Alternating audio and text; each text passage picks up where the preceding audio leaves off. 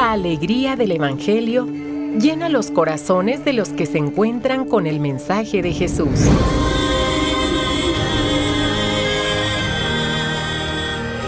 El Evangelio de hoy. El Evangelio de hoy. En voz de Monseñor Sigifredo Noriega Barceló. Escuchemos.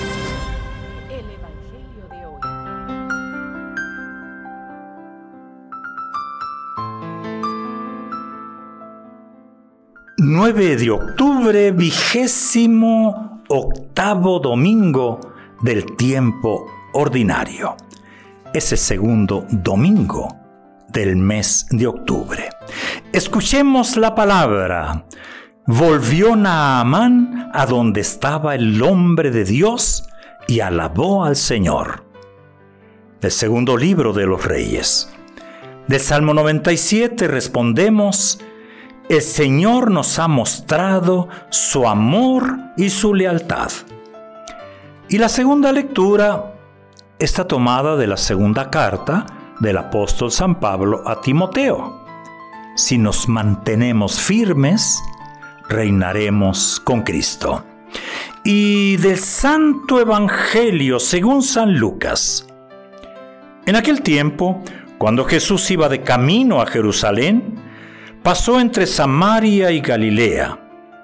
Estaba cerca de un pueblo cuando le salieron al encuentro diez leprosos, los cuales se detuvieron a lo lejos y a gritos le decían, Jesús, Maestro, ten compasión de nosotros. Al verlos, Jesús les dijo, vayan a presentarse a los sacerdotes. Mientras iban de camino, quedaron limpios de la lepra.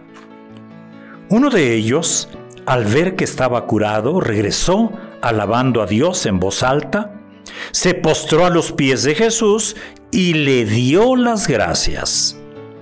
Ese era un samaritano. Entonces dijo Jesús, ¿no eran diez los que quedaron limpios? ¿Dónde están los otros nueve?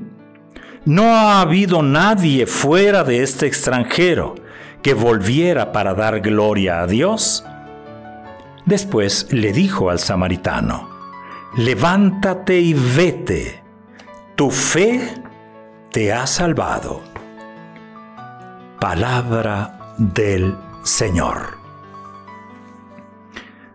Un domingo en el que tanto la primera lectura como el Evangelio hablan de la gratitud.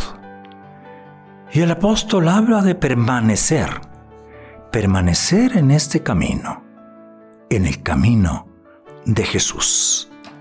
Pudiéramos decir domingo de la gratitud. Pudiéramos decir gracias Señor, muchas gracias. Pudiéramos invitar, seamos siempre agradecidos. Sigamos deletreando el texto, la escena, los hechos. Ese era un samaritano, dice Lucas, para acentuar el desenlace del texto evangélico que escuchamos. Construiré un altar al Señor tu Dios, dice Naamán, un extranjero agradecido al verse curado. Las dos personas habían sido curadas, entre muchas. El leproso del Evangelio, sin nombre, es una persona marginada porque era leproso y porque era extranjero. El leproso Naamán tiene poder. Mucho poder, pero la lepra lo cuestiona. ¿Tiene miedo morir? Pudiéramos decir sin haber vivido. Los dos son curados y salvados. Qué maravilla. ¿eh? Eh, lo que hace esa fe agradecida, los pone otra vez en el camino de la vida. Diez leprosos piden curación, pero solamente el que vuelve a dar gracias escucha estas palabras. Tu fe te ha salvado. Los otros nueve son beneficiarios de la ley de Moisés que cura, pero que no salva. El samaritano es curado y es salvado porque cree en Jesús. Eh, eh, no es fácil entender y aceptar el drama interior que provoca la fe en Jesucristo. Hoy aprendemos pues que la gratitud es esencial para el discípulo de Jesús. Hay un dicho de la sabiduría popular, es de bien nacidos ser agradecidos. Y eso lo seguimos afirmando. Y para el cristiano, celebrar y participar en la Eucaristía no es un mandato caprichoso de la iglesia. No, no, no, no. Es el misterio de la fe agradecida. No hay mejor manera de volver a Jesús para agradecer la redención y para aceptar la tarea permanente de ser personas agradecidas. Porque no solamente hemos sido curados, sino que hemos sido salvados. A dar gracias se aprende en casa desde pequeños. No nos extraña que después de aprender a balbucear ma, mamá, pa, papá, apá, amá, aprendemos otra expresión íntimamente ligada. Gracias. Gracias. Muchas gracias. Muchísimas gracias. No hay melodía más agradable a los oídos del corazón en la familia. ¿eh? Es el indicador más elocuente de que estamos educando en el amor y para el amor. Y Dios es amor. Y nosotros somos fruto del amor de Dios expresado en nuestros padres ¿Por qué motivos? Reconocer esos motivos que tenemos para dar gracias, pues es el primer paso en toda educación. Todo inicia en el amor de quienes nos han engendrado, de quienes nos han cuidado, de quienes nos han acompañado en la vida. Nuestros padres se amaron y hemos venido a la vida a mi forma de ver, no es buena señal iniciarnos en la vida exigiendo derechos. ¿Cómo la ven? Ay, ay, ay, ay, ay. El amor es gratuito. El amor es un don. No es un derecho. En ese sentido, el amor es libre, tanto darlo como recibirlo.